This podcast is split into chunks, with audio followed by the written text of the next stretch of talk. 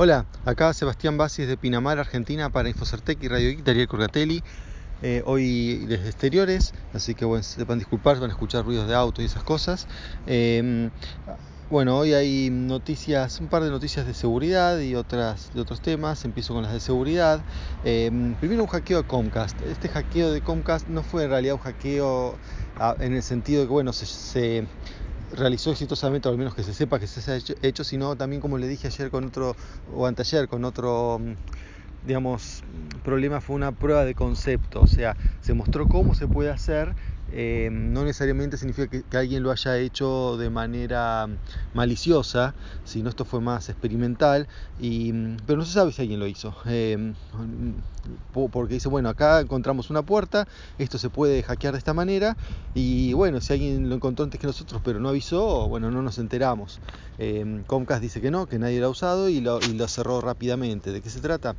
Eh, bueno, era un la combinación de dos técnicas por las cuales se podrían obtener y suplantar la identidad de muchos usuarios, o sea, de todos los usuarios prácticamente. ¿no? Hay un sistema que permite eh, hacer trámites online y para eso hay que saber la, IP de la persona que uno quiere hacerle esto y bueno, para saber la IP hay muchísimas maneras, ¿no? O sea, hay foros donde pone la IP de quien hace el, por ejemplo, bueno, quien escribe en el foro, después, eh, mandar un mail diciendo que vaya a un lugar y, ya con ir a un lugar ya uno sabe la IP, este, bueno, hay, hay, todos los sitios web de hecho tienen la IP de cada uno de nosotros, no es un dato, de por sí solo no es un dato secreto, pero bueno, sabiendo la IP, sabiendo el proveedor, sabiendo en este caso que es Comcast, eh, uno puede ir a una página que, que, tienen para hacer cambios de domicilio, entonces le, pregunta el domicilio actual. Ahora, el domicilio actual es,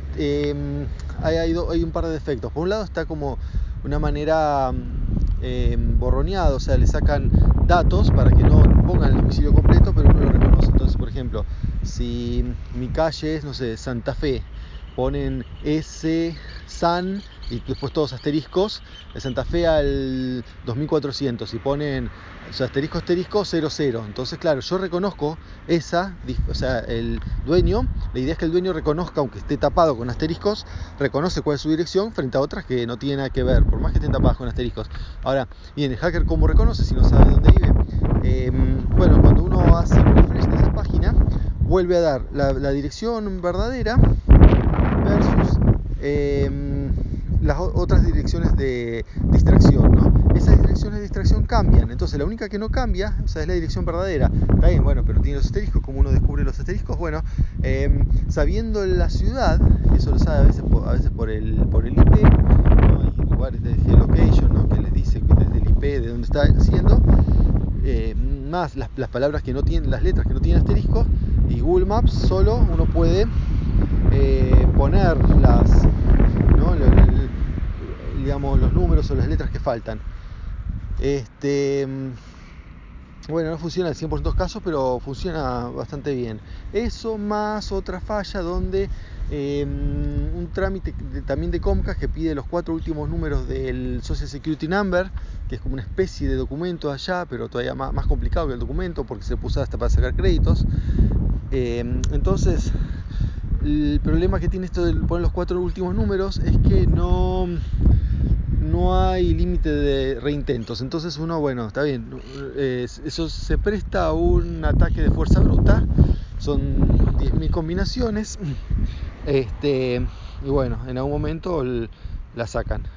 Eh, por, al no, digamos, de una manera automática, obviamente, ¿no? Entonces, teniendo los cuatro últimos números, la dirección, eh, se puede impersonar a una persona, ¿no? A alguien en, un montón de servicios y bueno, este, es una falla de seguridad que ya fue resuelta.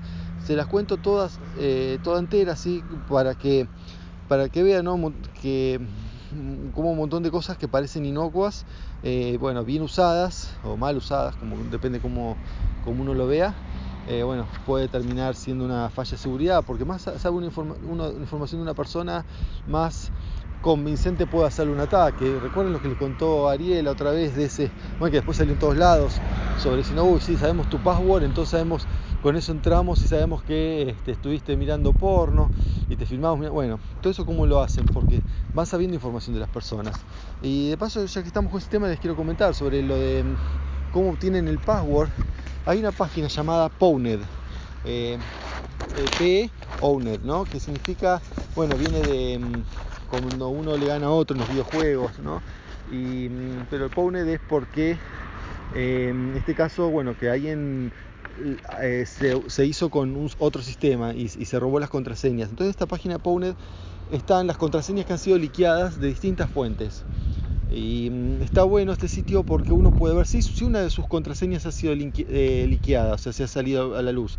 Uno pone su email en Pwned y dice cuál, qué contraseña asociada a ese email y de qué sitio fue liqueada. Entonces, y eso es importante, ¿no? Para como un recordatorio de no usen la misma contraseña para diversos sitios. Este, bueno, eso, eso es relativo, ¿no? Porque eso, hay sitios los sitios tienen el mismo nivel de privacidad. No sé, por ejemplo, una cosa el email y otro un sitio que yo ni quiero loguearme, pero bueno, tengo que hacerlo porque me piden y después no me voy a loguear nunca más. Entonces, bueno, por eso pongo una contraseña así descartable que la reuso. Total no me importa, porque son, creo que depende de la importancia del sitio. Igual, obviamente, consejo profesionales siempre usar distintas, ¿no? Pero bueno, eso queda a criterio de cada uno. Este, pues bueno, hay que también evaluar un poco cuál es el, riesgo. Y acá el riesgo de uno usar realmente un password y repetirlo se, ve acá, en este sitio Pwned, donde yo puedo ir ver los passwords que usa tal persona, eh, en el caso que haya sido liqueado por algún sitio, y bueno, después probarlo en otro sistema. Entonces, si uno lo recicla, bueno, eh, perdió. Em, bien, otro tema, ah bueno, era un lenguaje de programación llamado Julia, que creo que nunca les hablé de manera directa, sí indirecta porque bueno, eh, les hablé de un sistema que lo usa mucho, em, que, son los Jupyter Notebooks, que bueno, principalmente Jupyter Notebooks es conocido por usar Python, pero también usa Julia. Y en cuanto a Julia, la novedad hoy es que llegó el punto al 1.0, ¿no? A la versión 1.0, bueno, ¿por qué tienen que saber sobre Julia? Bueno, es un, es un lenguaje eh, dinámico, tiene un estilo Python y estilo Ruby, pero también tiene, bueno, dice que tiene la velocidad de C, C++, no sé, yo no lo he probado, eh, pero también eh, llega mucho a los usuarios de MATLAB. Entonces, bueno, es un lenguaje que se usa que usa mucho la gente que tiene, no sé si mucho, no tanto, porque bueno, digo, es relativamente nuevo, pero sí está usándose en temas relacionados con matemática, estadística y esas cosas. Entonces, bueno, si ustedes están pensando en un lenguaje para aprender, pero no solamente para eso, a diferencia de MATLAB, por ejemplo, MATLAB sí es un lenguaje que no sirve para otra cosa, no puede hacer una página web en MATLAB, eh, o si la puede sería muy complicado. En cambio, esto sí, esto está orientado como un lenguaje de propósito general, tal como Python. Así que, este, yo les diría que, mm, bueno, que pueden tenerlo en cuenta, ¿no? Como un lenguaje más, todavía obviamente no es este, no es súper popular y no van a conseguir ya mismo un trabajo en esto, en, Julia, eh, hay, pero no, no, es mucho, pero bueno, siempre ¿no? en lenguajes a veces conviene por ahí eh, hacerlo cuando especializarse todavía cuando no son tan populares, para cuando sea popular uno ya está listo y puede decir que tiene experiencia en eso. Así que por eso ya les, les voy comentando desde ahora. Y bueno, por último, hablando de Comcast, ¿no? Este, hay una aplicación llamada Comcast, pero no está hecho por Comcast, sino inspirada en Comcast. Eh, más que una aplicación es un, programa que uno se baja y lo instala eh, eh, desde GitHub. ¿no? Dentro de GitHub busca Comcast y se baja. Esto es una especie de simulador de red que falla. O sea, de ahí el nombre de Comcast, porque bueno, como diciendo, mire, Comcast anda mal, entonces eh, este, este, este, lo simula. ¿Y para qué uno quiere una red que falle?